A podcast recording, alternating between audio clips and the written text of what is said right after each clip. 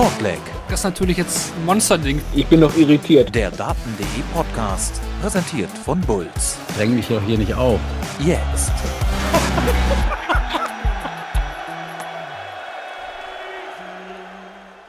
Der erste Gegner von Gabriel Clemens bei dieser WM wird nicht Rian van Veen. Das ist vielleicht die Nachricht dieses vierten Turniertages. Es gab große Geschichten für Spieler aus Frankreich und Hongkong und es ist mit Gervin Price einer der Favoriten im Einsatz gewesen und er hat gut abgeliefert. Vier Spiele haben wir heute nur. Das ist vielleicht alles ein bisschen entspannter, aber dafür hat dieser Abend, wie ich finde, ordentlich abgeliefert. Herzlich willkommen zu Shortleg, dem Daten.de Podcast unserer Daily-Folge zum vierten WM-Tag. Mein Name ist Kevin Barth und heute ist mal wieder Benny Scherb bei mir. Hallo Benny, wie hat dir der Abend gefallen? Ja, grüß dich, Kevin. Ähm, mir hat der Abend sehr gut gefallen, äh, auch wenn es natürlich ja, die, die besonderen Spiele äh, bereits äh, früh am Abend zu sehen waren. Aber wir hatten zwei Five-Set-Matches. Ich glaube, äh, auch ein bisschen dramatisch und äh, doch eine größere Überraschung. Also, wir konnten uns, glaube ich, nicht beschweren. Hatten wir wirklich zwei? Ich habe beim ersten ein, mir 3-1 aufgeschrieben. Es kann Stimmt, 3-1, vergiss es, klar. es war knapper. Ja, wir, wir sprechen drüber. Wir tun das natürlich wieder mit euch hier live bei Twitch. Gerne im Chat beteiligen, gerne mit uns ähm, mitdiskutieren und wir greifen mit Sicherheit das ein oder andere auf. Wenn ihr später dazu kommt, dann lauschet gespannt, was da jetzt kommt auf äh, Google, Apple Podcast, auf äh, Spotify, auf meinsportpodcast.de, auf Amazon Music, auf YouTube, auf Patreon. Shortleg, der Daten.de Podcast, presented by Bulls. Äh, ich denke, wir machen es chronologisch, Benny. Wir fangen an mit äh, Mario van den Bochade gegen Thibaut Tricol. Tricol gewinnt mit 3 zu 1. Es wurden alle Lecks in diesen vier Sätzen benötigt, also 20 von 20 Lecks. Averages beide bei 85, Van den Bochade nur bei 25 Prozent auf die Doppel. Tricol bei 45 Prozent und hatte elf Versuche weniger als der Belgier. War das schon der Schlüssel?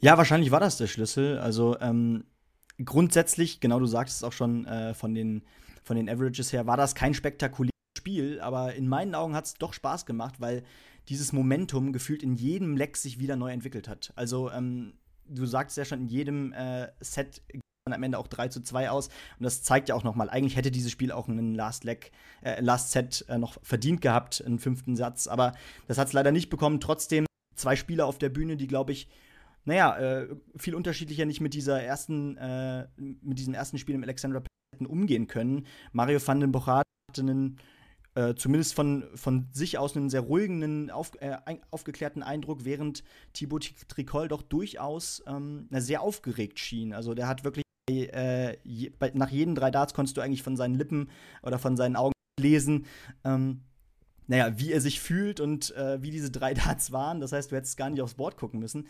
Ähm, ja, und am Ende ist es trotzdem irgendwie am Ende auch so ein bisschen überraschend, Tricol. Äh, ich weiß nicht, wie du das Ende erlebt hast.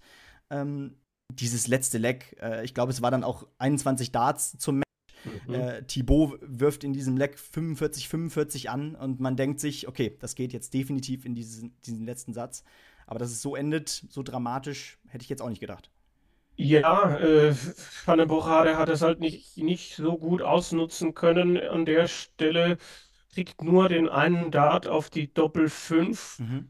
Und trifft den halt nicht. Und du sagst, das Tricol reicht ein 21 Darter. Interessant war auch, äh, die ersten beiden Sätze, da hat jeweils derjenige, der den Satz verloren hat, genau zwei Set-Darts äh, vergeben. Also es hätte auch 2-0 in beide Richtungen ja. sein können. Und Tricol spielt einen super Decider im dritten Satz, 14 Data, äh, wo äh, Van den Bochade zurückkommt mit, glaube ich, 101er Finish.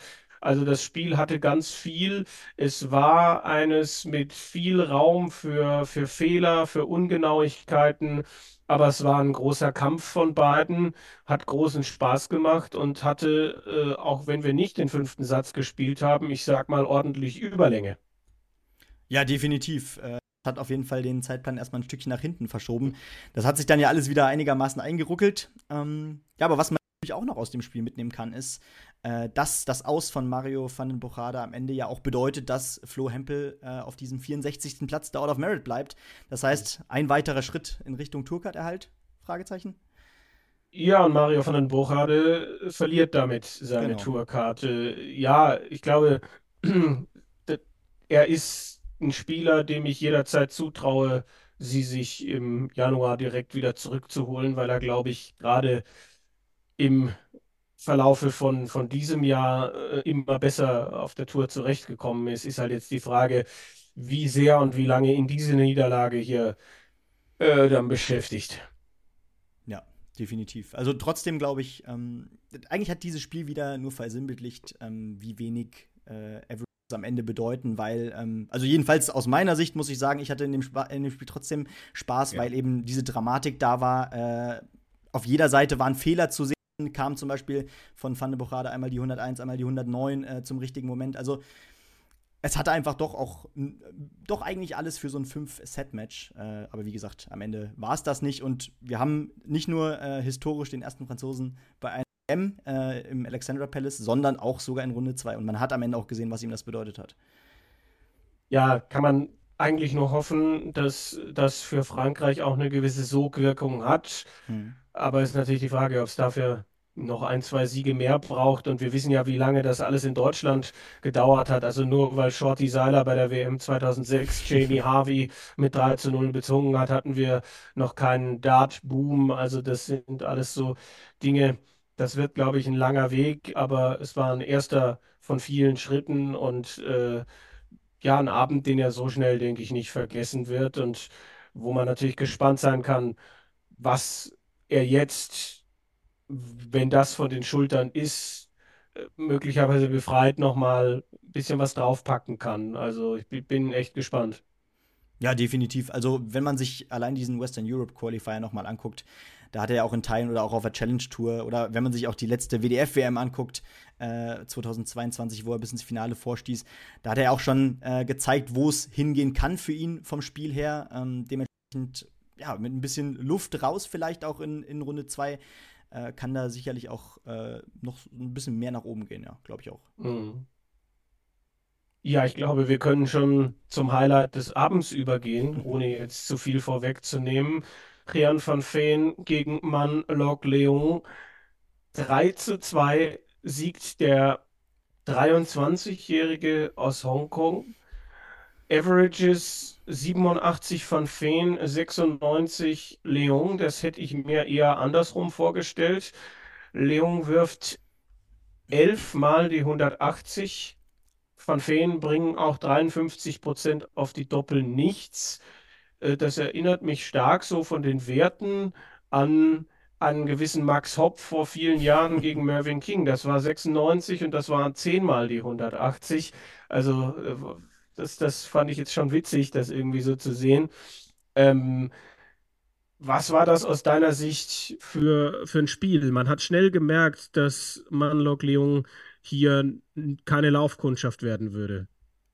Nein, also es ging ja schon los, er hatte schon angefangen wie die Feuerwehr. Ich glaube, die ersten zwei Aufnahmen 125, 180 und der Mann war direkt auf der Bühne angekommen. Ähm, und wenn man sich diese ersten beiden Sätze äh, nochmal anguckt, die ja an Rian van Veen gingen, ähm, da kann man auch nochmal ablesen, äh, wie schnell die eigentlich auch auf die andere Seite hätten wanken können. Also die beiden Sätze hätten genauso gut zu Leung gehen können. Gerade dieser zweite Satz, wo er ja acht Set-Darts verpasste. Ähm, Ich habe zwölf oder aufgeschrieben. zwölf kann auch sein. ja, dann, dann habe ich nicht richtig mitgezählt. Ähm, aber er hat sich immer wieder, auch nach, diesem, nach dieser Pause, nach dem zweiten Satz, 0 zu 2 lag er zurück und äh, hat sich immer wieder aufgerappelt. Also ähm, direkt danach kamen die 87, äh, die er dann zumacht zum Break, direkt zum Start, was er 2-0 dann direkt bestätigt. Der 15er kommt dann von Van Veen und dann macht er den Satz schon wieder äh, ganz schnell in 14 zu, während Van Veen noch äh, bei 286 steht. Also, und, und ich muss auch wirklich sagen, natürlich, wir haben den Mann schon äh, beim World Cup of Darts gesehen, aber dieser Wurfstil, dieser Rhythmus, das macht einfach richtig Spaß und ähm, das hat auch richtig Spaß gemacht zuzugucken. Also ich bin sehr gespannt, äh, wie er sich da in der zweiten Runde präsentieren kann, ob er genau an das rankommen kann. Ich glaube, es waren noch 1180er, Da waren so ja. viele Highlights dabei, also Wahnsinn. Ja, also bei Lyon war es dann auch so, dass er, ich glaube, 22 Doppel verpasst hat, aber davon halt 12 davon waren diese Set-Darts ja. im, im zweiten. Das heißt, er ist danach in allen Bereichen hat er sich gesteigert. Ganz oft Lex angefangen mit 140, 180. Ähm, und dann müssen wir aber auch noch die andere Seite der Geschichte erzählen, nämlich Jan van Veen, der ihm oft dann durchaus zwischen zwischenzeitlich, wie soll ich sagen, brav die Tür aufgehalten hat. Mhm. Also das war scoring-technisch waren da einige Momente dabei, die fand ich erschreckend schwach, auch wenn ich im fünften Satz dann nochmal ein Aufbäumen von ihm erlebt habe. Ja, das war eine echte Achterbahnfahrt. Also ähm, der erste Satz war ja schon so ein bisschen naja, durchwachsen, um es mal so zu sagen. Er hat sich dann aber so ein bisschen in den Mittelteil reingebissen, hatte ich das Gefühl im zweiten Satz. Äh, ich glaube, er hat sich dann auch äh, zumindest äh, ein Stück weit über die 90er-Marke auch gekämpft. Da ging es dann in die richtige Richtung. Aber sobald er das 2 zu 0 in der Hand hatte, ähm, ja, ging es komplett in die, in die andere Richtung. Ich glaube, dann ist er auch wieder in die, in die Mitte 80 Richtung gefallen. Ähm, hat einfach wirklich nach Antworten gesucht, konnte in Teilen wirklich ähm, Leung auch wirklich nicht breaken. Es war nicht möglich. Und ähm, ja, es war dann auch ein bisschen erschreckend, genau. Also, er konnte keine Konstanz auf den, äh, auf, aufs Parkett bringen.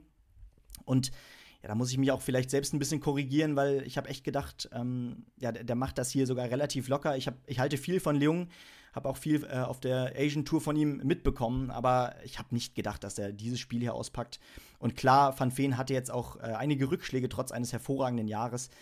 Aber ähm, nichtsdestotrotz, äh, für ein erstes Debüt äh, kann er hier, glaube ich, echt nicht zufrieden sein. Äh, das ja, unterschreitet doch einiges, was er in diesem Jahr gespielt hat.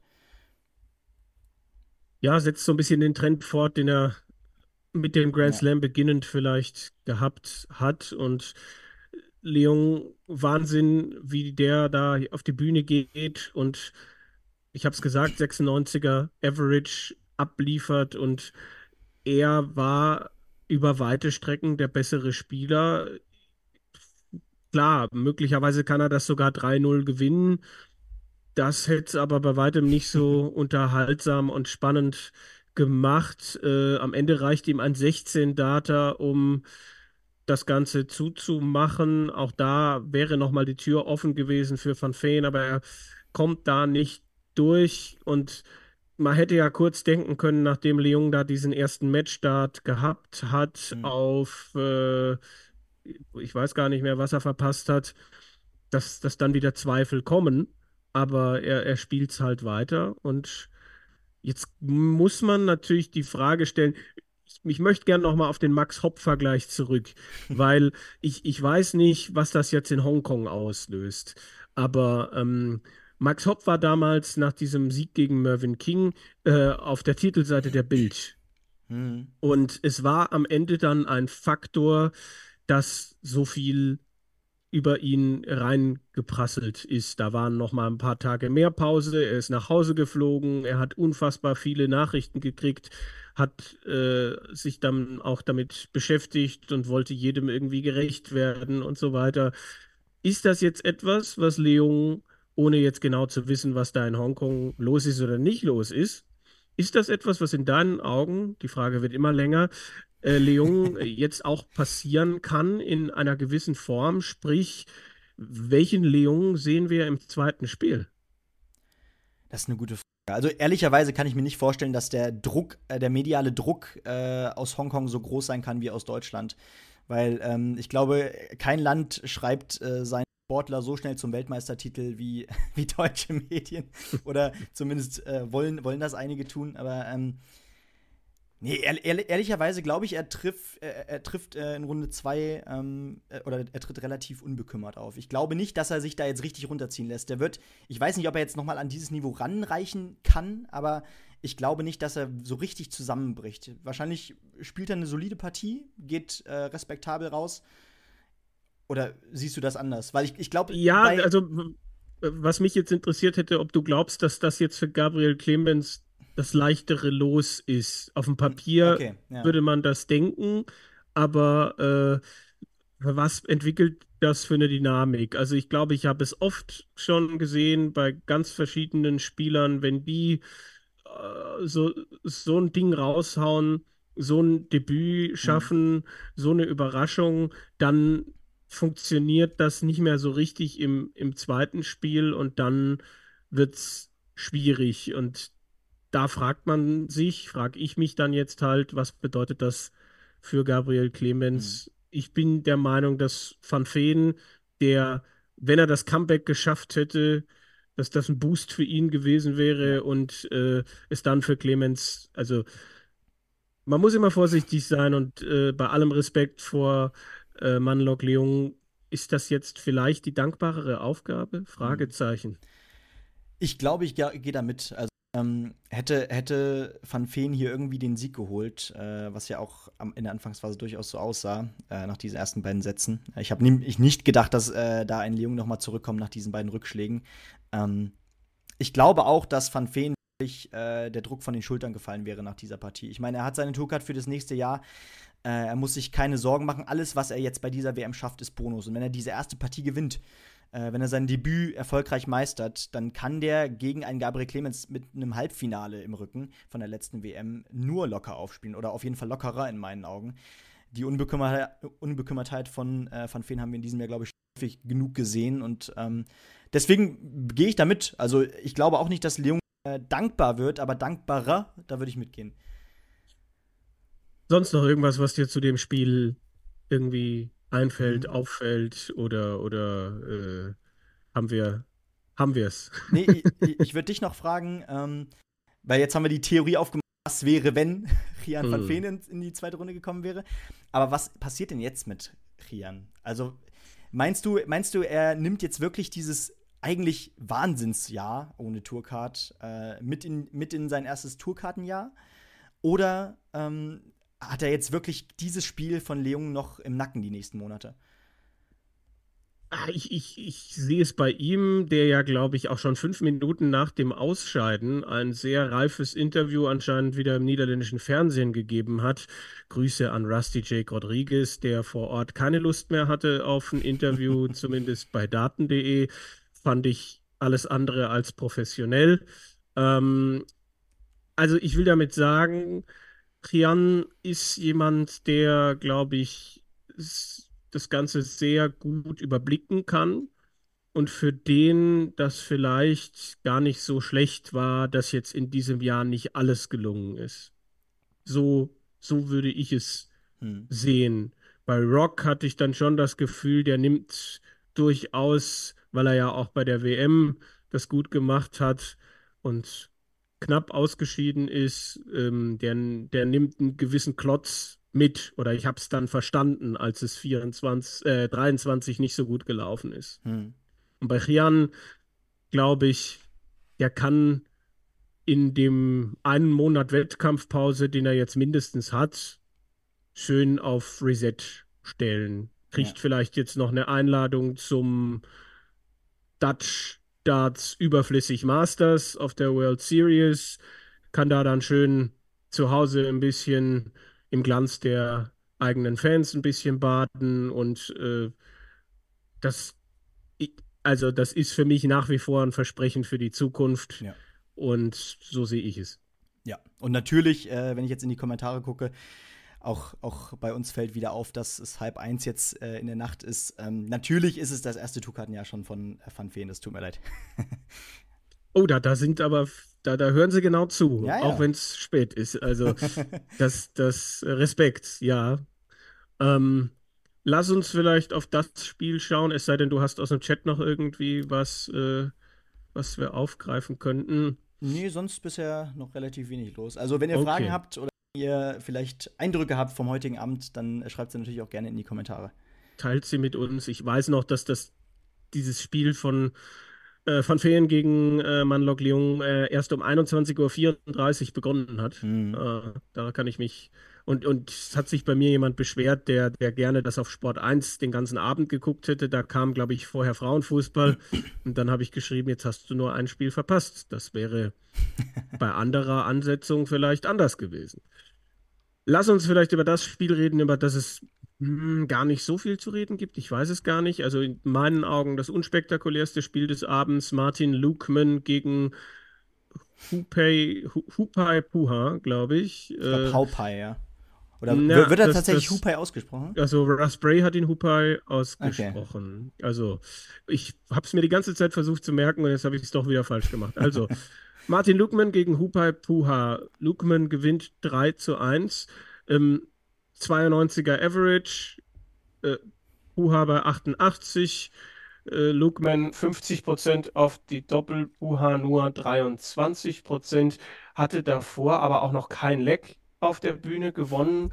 Was, glaube ich, Benny schon etwas war, was ihn eine Weile beschäftigt hat, weil Ja. ich habe mir aufgeschrieben, er hätte äh, fünf der ersten sieben Lecks gewinnen können, hat da immer nur einen Dart Genau. gekriegt Ja. und gewinnt aber nur eins davon. Ja, ganz genau. Also, äh, warte mal. Genau, im, im zweiten Set dann äh, in 18 Darts äh, zum 1-1. Äh, genau, sein erstes Leg überhaupt. Ähm, und auch das erste Set dann später noch. Aber ähm, ja, das war, ich glaube, da können wir es auch relativ fix machen. Äh, die Doppelquote war natürlich bei Lukman, Lukman entscheidend. Also gerade in der Anfangsphase hat er wirklich diese einzelnen von Puha eiskalt bestraft. Sehr professionell. Ähm, ich dachte, tatsächlich äh, wird dieses Jahr ein bisschen in die WM ein bisschen verunsicherter gehen. Das Jahr war ja jetzt ähm, längst nicht so gut wie das äh, Vorjahr, äh, wo er doch mit, mit einigen guten Ergebnissen auch in Pelli gefahren ist. Ähm, ja, aber am Ende, genau, zw zwischendrin äh, konnte dann Pua eben noch von Glück sprechen, dass, äh, dass dann, ich glaube, der sechste Set da drin war, wenn ich mich nicht irre. Äh, du meinst, äh, dass er den, den dritten Satz in 20 Darts gewinnt? Ja, Oder? ja, genau, Ja, genau. Äh, ja, ich. Er, er hat mir aber schon gefallen. Also so insgesamt. Ja, ja. Äh, er, er, ich sag mal, wenn er früh an dieser einzelnen Checkdarts reinmacht, dann glaube ich, kann das Spiel auch in andere, in eine andere Direction gehen. Also es war für mich ein 3-1, was dann doch ein bisschen deutlicher aussah, als es vielleicht dann letztlich war. Also den dritten Satz bis auf den 20-Starter fand ich von Puha besser. Er kommt besser rein, sch- checkt 80, spielt einen 13-Darter. Ja, okay. Und danach ist Lukman wieder am Drücker und macht, macht das schön am Ende mit einem 13-Darter. Also bei Lukman ist auch die Frage für mich, welches Gesicht zeigt er dann im nächsten Spiel? Also Puha achtbar, achtbar geschlagen und wenn diese Steigerung so peu à peu weitergeht, das ist schon, glaube ich, jemand, der viel in den Dartsport investiert, der da viel macht und tut. Und da würde ich mich schon freuen, wenn das dann eines Tages belohnt werden würde. Ja, ich habe auch das Gefühl, die Australier und Neuseeländer immer jährlich zusammen zur WM fahren. Äh, die sind auch doch immer sehr eng im Team. Ich glaube, man, man hat dann auch im Hintergrund mal Ben Robb eingeblendet bekommen, wie er ihn äh, richtig anfeuert. Also äh, die fliegen hier schon wirklich als Team äh, in den Ellie Pelli und da merkt man auch richtig, um was es für die geht. Äh, die wollen auch endlich mal, endlich mal wieder eine Partie gewinnen. Aber ja, auf jeden Fall ähm, pur eine Steigerung zu sehen. Äh, Lukman, ich glaube, den soll erfüllt. Viel mehr wird es wahrscheinlich nicht werden. Ne? Wahrscheinlich nicht, nee, auch wenn er davon geredet hat, dass das jetzt ein Battle gibt in der nächsten Runde und so weiter. Aber das Jahr war zu unkonstant, um sich Ja. da jetzt noch viel mehr vorstellen zu können. Dann lass uns noch über Gervin Price reden, der sich klar durchsetzt mit 3 zu 0 gegen Connor Scott, der lange Probleme hatte, am Schluss ein bisschen aufwacht. Aber Price hat das getan, was ich von ihm erwartet habe. Eine sehr, sehr gesunde, über weite Strecken auch sehr gute Performance gebracht. Wie hast du das Spiel gesehen? Ja, ich habe das Gefühl, jedes Mal, wenn sich äh, so eine kleine brenzlige Situation, naja, auftat, ähm, wo Scott theoretisch hätte äh, reingehen können, äh, war Price wirklich direkt zur Stelle und hat das wirklich Weltklasse gemacht. Also denkt da zum Beispiel an die 167 auf Bull, die Scott im ersten Set verpasst. Price macht dann die 52 in 14 darauf sofort zu. Ähm, Scott spielt im zweiten Satz dann diese 280er, steht nach neun Darts äh, von 1 zu 0 in dem Set, glaube ich, für Price, äh, auf 84, verpasst dann drei Darts und Price macht dann in 70 äh, den 15 Data obendrauf äh, als Antwort. Also der ließ sich in keinem Set einschüchtern äh, von einem der dann mal äh, in einem Leg auch mal richtig aufdrehte, dann aber eben auch, eben auch seine Momente liegen ließ. Und in meinen Augen, muss ich ganz ehrlich sagen, ähm, sehr, sehr gute Performance von Price. Ähm, ist schon ein kleines Statement jetzt. Ähm, und ja, ich bin gespannt. Äh, natürlich jetzt die nächste Partie äh, ist erst nach Weihnachten, das heißt wieder komplett anderes Turnier. Aber man hat ihm schon angesehen, das Spiel auch ja mit 180 gestartet, der war von Situation 1 an komplett wach. Und äh, der wusste, er wollte auch in diesem Spiel gar nichts anbrennen lassen. Und das hat hervorragend funktioniert. Am Schluss gab es noch ein bisschen Drama, fünf Matchstarts gehen vorbei. Ja. Aber dann spielt er halt einfach nochmal einen Zwölfstarter mit 96er Finish. Ne? Also wollte halt einfach nochmal, so will ich hier nicht rausgehen, nimm das, Connor. ähm, ja, Price neben vielleicht Michael Smith und Gary Anderson bislang der überzeugendste hier bei der WM.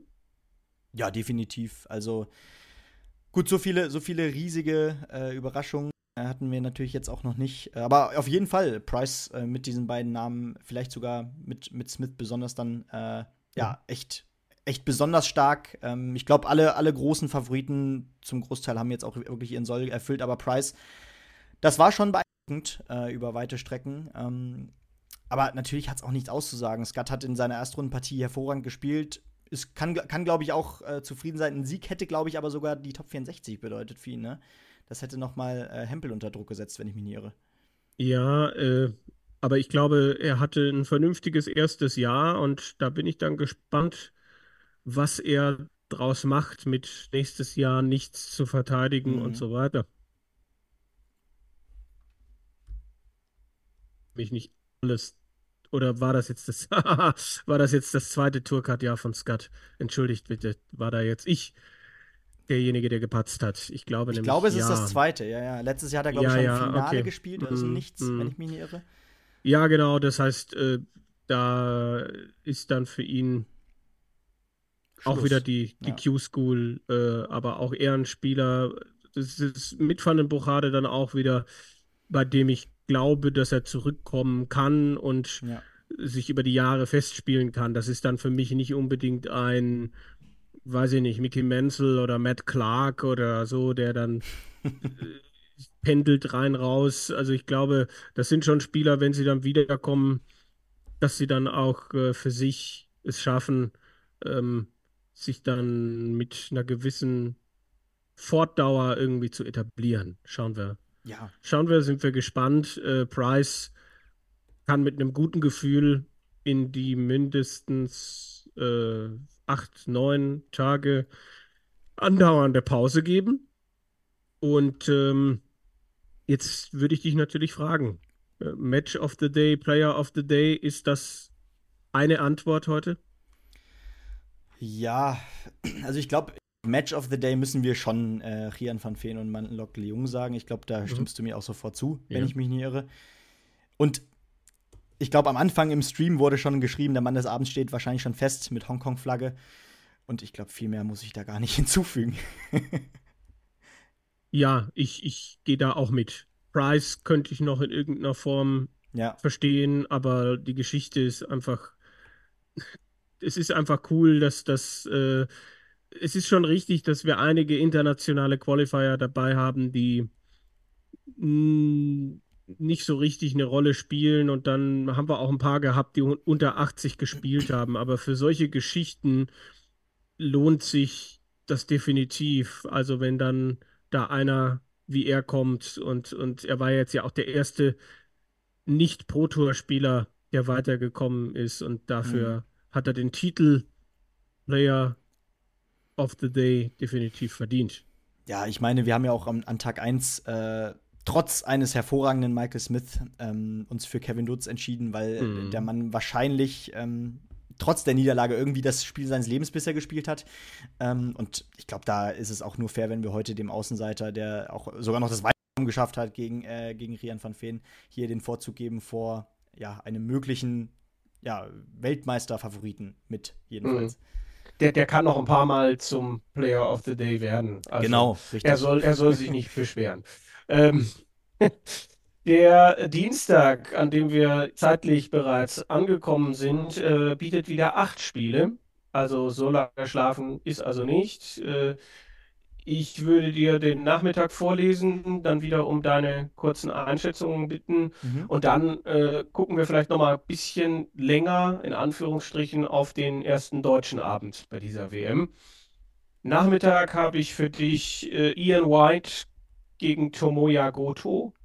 Richie Adhouse gegen Jeffrey de, Jeffrey de Graaf oder wie manch einer sagen würde, Jeffrey de Graafsson, äh, weil er ja jetzt schwedischer Staatsbürger ist. Keegan Brown gegen Boris Kritschma und James Wade gegen Matt Campbell. Also ein paar interessante Spiele sind da schon dabei. Ja, ich meine, wir sehen im ersten Spiel mit Ian White den ja, für lange Zeit besten Protospieler. Ne? Äh, die Jahre sind aber bei weitem vorbei und Mhm. es geht langsam um die Tourcard. Und Tomoya Goto ist für mich eine Wundertüte, aber ich glaube, Ian White wird sich auch auf der Bühne äh, morgen wieder richtig schwer tun. Ähm, Hm. ich will nichts herbeirufen. Ich würde mich auch riesig freuen, wenn er hier äh, diese zweite Runde erreicht. Ähm, Ja. Weil dafür ist der Mann schon viel zu lang dabei, um jetzt hier äh, noch abgefertigt zu werden von einem japanischen Qualifikanten. Äh, aber ich befürchte, dass die Partie enger wird, als es mir lieb ist. Mhm. Naja, dann dann Ja. sehe ich vorne gegen de Graaf. Sehe ich auch leicht vorne. Äh, macht jetzt in letzter Zeit auch einen ganz guten Eindruck. Aber ich weiß auch, dass de Graaf auf jeden Fall äh, auf der Nordic Baltic Tour das ein oder andere Mal richtig offensichtlich aufmerksam äh, machen konnte und auch ähm, gute Spiele gezeigt hat.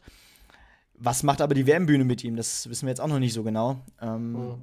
Richie Atthaus kennt die, äh, stand auch schon in Runde 2, glaube ich, weiter noch nicht, wenn ich mich nicht irre. Ich glaube, letztes Jahr, war das letztes Jahr Runde 2? Ich glaube, ja. Mhm. Ja, ja, und dann, und dann gegen, boah, gegen, gegen, Ach Gott. ja, ich, ich habe irgendwas mit Price im Kopf bei Adhouse, Ja, aber letztes ich, oder vorletztes äh, Jahr, ja, genau. mhm. Ähm, aber auf jeden Fall, ja, Etthaus, gerade der Favorit, äh, macht irgendwie in den letzten Jahren auch immer besser den Eindruck, finde ich. Also ich finde, er stabilisiert sich eher, als dass er jetzt richtig absinkt wieder. Ähm, dementsprechend würde ich auch tatsächlich eher auf Etthaus gehen. Dann Keegan Brown gegen Boris Kritschmer, bin ich richtig gespannt. Also das ist, also Kritschmer, der sich ja gerade so dann noch über den PDPA-Qualifier mal, mal wieder qualifizieren konnte. Nicht das erste Mal, glaube ich, ne? Ähm, gegen einen Keegan Brown, der für mich absolut unberechenbar ist gerade. Also das, Das ist für mich das, was du bei Adhouse sagst, das Gegenteil. Für mich kommt Okay. Brown in den letzten Jahren überhaupt nicht vorwärts. Also, Ja. das ist so. Und es Ja, gibt ja Leute, ähnlich, die ja. sagen, Kritschmer hat hier eine gute Chance, sogar bis in Runde 3 zu marschieren. Ja, definitiv. Die Möglichkeit ist da. Vielleicht können wir hier noch mal gucken in den Chat, was da geschrieben wird. Hier schreibt jemand, White und Etthaus, ich glaube, es ist sogar GDF, äh, White und Etthaus sind für mich doch recht eindeutig Favorit. Ja, schon. Ähm, aber wie gesagt, bei White spricht das Selbstvertrauen leider ganz und gar nicht für ihn. Ähm, Niklas schreibt, De Graaf war auch schon zweimal dabei, aber nicht gut gespielt. Das stimmt. Etthaus letztes Mhm. Jahr gegen Cameron aus Kanada gescheitert. Okay, dann war wahrscheinlich Price äh, nach seinem Stimmt, das war am ersten Ja, Abend äh, ja. nach, seiner, nach, seiner, W- äh, nach seinem WM-Titel direkt. Richtig, ich. richtig. Genau, und Brown dürfte es als Proto-Qualifier hingegen in Runde 1 erwischen. Das glaube ich tatsächlich tendenziell auch gegen Boris Kritschmer. Mhm. Und dann sind wir sehr gespannt auf James Wade in der Nachmittagssession. Ich meine, auch da spricht die Tendenz äh, und der Spieler grundsätzlich natürlich das, das Spiel hier für Wade. Campbell hat einen ja, nicht mehr als einen ordentlichen Eindruck gemacht, würde ich sagen. Ähm, kann aber vielleicht einen Wade auch ärgern? Mhm. Aber du gehst auf Wade. Ich, nee, das war eine Frage an dich. Ach so, du, du, ach, äh, äh, ähm, jetzt fragt er mich was. Ja. Ähm, ich, ja, ja, aber für mich ist Wade jetzt wieder zu stabil, also zu, zu sehr, yeah, I know what I can do now, and I'm, I'm back, you know, bla bla bla bla, was wir da immer so hören, aber ähm, die Dampfplauderei ist ja immer groß im Dart, aber, aber Wade ist, glaube ich, jemand, der, der dieses Rauf und Runter so oft schon gemacht hat und der jetzt gerade wieder on the up ist und deswegen kann ich mir nicht so richtig vorstellen, dass er hier ausscheidet. Dass es, dass es Momente gibt im Spiel, wo er es schwer hat, ja, aber ansonsten, also der macht das, glaube ich. Ja, ich glaube auch, dass das nicht die Hürde ist, äh, Mhm. an der er scheitert. Äh, und hier wird auch im Chat äh, korrekt geschrieben, der muss ein Halbfinale verteidigen. Das heißt, Oh ja. äh, der hat schon noch ein paar Runden vor sich. Ne? Sonst geht's in der, äh, in der Order of Merit tatsächlich noch ein bisschen weiter nach hinten. Also der Mann steht unter Druck. Äh, aber die letzten Monate haben ja dann doch äh, gezeigt, dass er offensichtlich mittlerweile mit dem Druck wieder ganz gut umgehen kann. Mhm. Wollen wir in den Abend gehen? Ja, sehr gerne. Da haben wir, tja, es gibt so viele irgendwie sexiest irgendwas Begriffe, die ich auf Twitter oder heute X schon über Steve Beaton gelesen habe.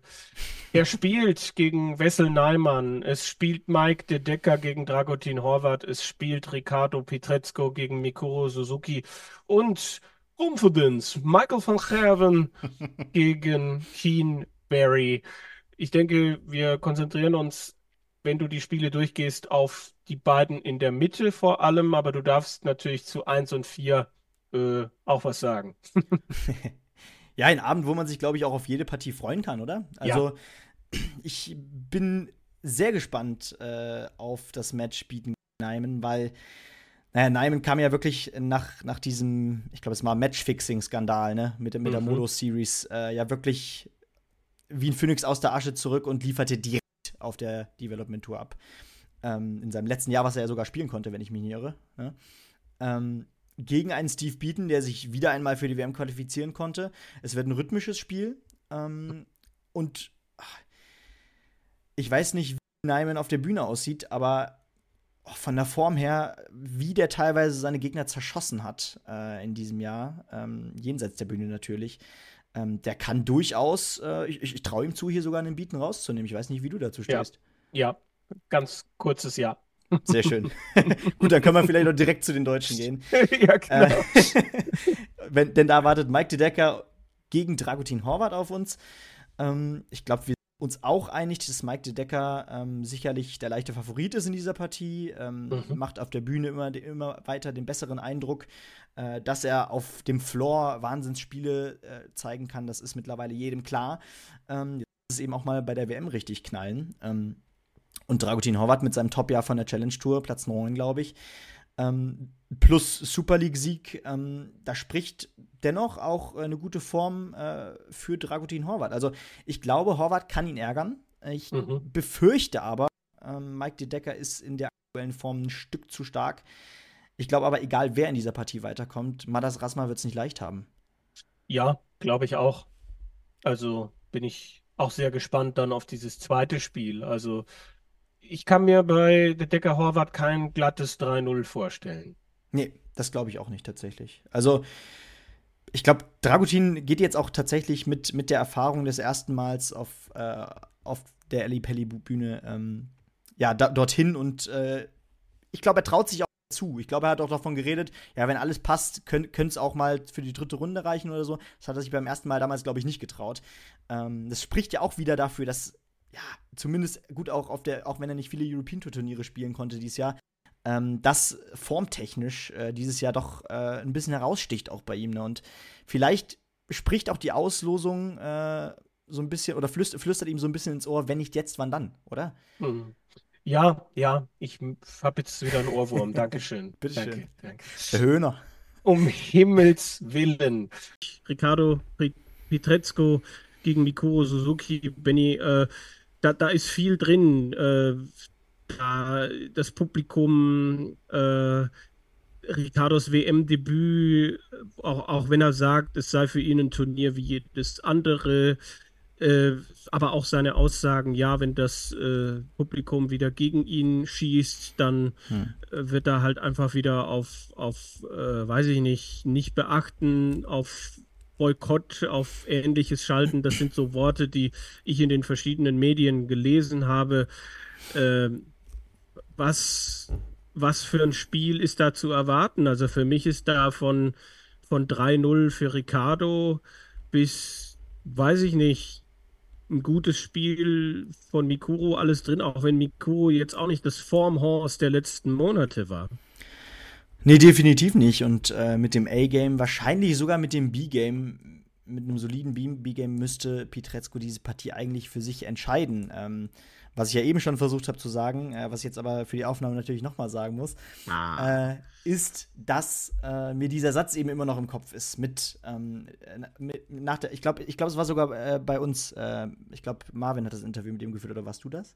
Ich war das. Du warst das sogar. Genau, da hat, er, da hat er gesagt, nee, da werde da werd ich genau auf Dur Durchzug äh, stellen und äh, werde so auftreten wie gegen Nathan Espinel beim Grand Slam. Das Spiel hat er gewonnen. Das Spiel hat er aber nicht glorios gewonnen. Er hat schneller gespielt. Er hat den Eindruck hinterlassen, er will sofort von dieser Bühne wieder, wieder runter. Und genau das soll ja nicht sein. Er soll es da oben genießen, er soll sein Spiel spielen. Und ähm, wenn er tatsächlich aus dieser Partie äh, gegen Bo Greaves die Lehren gezogen hat, ähm, Mikuru Suzuki ist keine Bo Greaves. Das auf jeden Fall nochmal wichtig zu sagen. Und ähm, deswegen gehe ich hier auch aus, äh, davon aus, dass er diese Partie für sich entscheidet. Ich sehe eigentlich, eigentlich bei diesen beiden Spielen äh, kein anderes Szenario. Ja, ist natürlich die Frage, ne, welche, welche Rolle kann das Publikum spielen, aber ja. wir haben ja jetzt auch mit Jermaine gesehen, dass man die auch ruhig kriegen kann. Also äh, auch wenn du den ersten Satz verlierst, kannst du, wenn du dann relativ schnell die Biege noch hinkriegst, äh, aber es ist halt die Frage, wie schnell reagiert Ricardo auf auf Buhrufe reicht da schon ein Walk-on, wo es natürlich sein kann, dass erstmal mindestens die Hälfte des Publikums für die Frau ist und das heißt ja dann oft, wir buhen und pfeifen den Gegner ordentlich aus. Hm.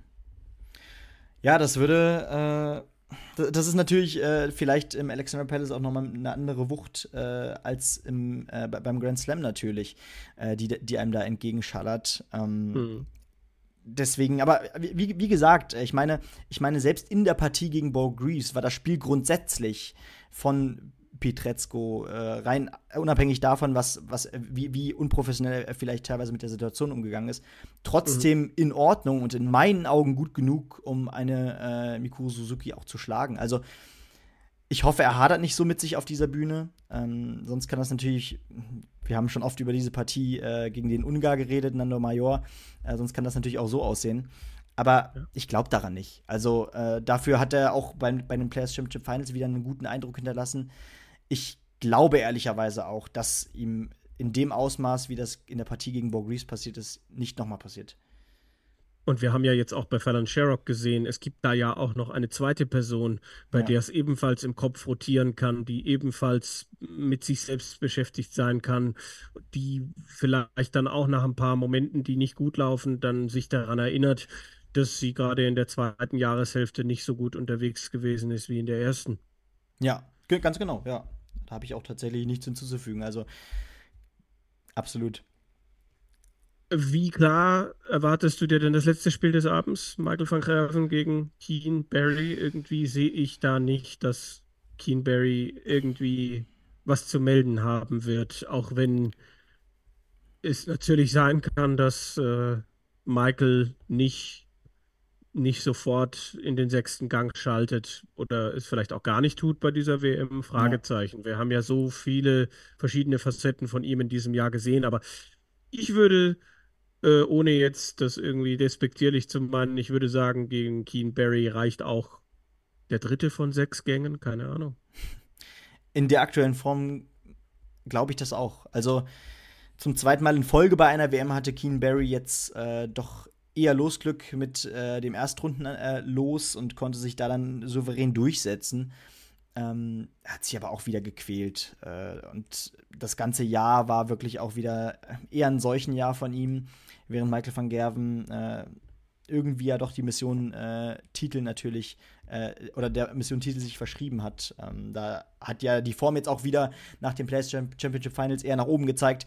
Ähm, mhm. Und da wird keine Gefahr da sein. Also ich, ich glaube ehrlicherweise auch nicht, dass King Barry einen Satz holt. Da bin ich bei dir. Dann machen wir einen Punkt dran. Äh, wir sind sehr gespannt auf diesen fünften WM-Tag, der dann in etwas mehr als zwölf Stunden, zumindest bei uns jetzt hier aktuell aus unserer Sicht, dann schon anfängt. Und äh, morgen um diese Zeit bist du dann da, wenn mich nicht alles täuscht. Ganz genau. Ja, mit, mit Gast, glaube ich. Wir verraten noch nicht, wer extern Mhm. dazukommt, aber ich glaube, es wird einen externen Gast geben. Seid Ja. gespannt. Äh, schaltet dann auch wieder ein. Wir machen wie immer symbolisch jetzt hier in Anführungsstrichen den Deckel drauf. Das war der etwas gesprengte Shortleg Daten.de Podcast, aber trotzdem presented by Bulls. Danke fürs Zuhören, wann auch immer ihr das tut und wo ihr es tut. Bleibt uns gewogen, unterstützt uns, lest die Berichterstattung, verfolgt die Videos auf YouTube. Da gibt es jetzt, glaube ich, auch noch mal was aus dem Fan Village, habe ich gelesen.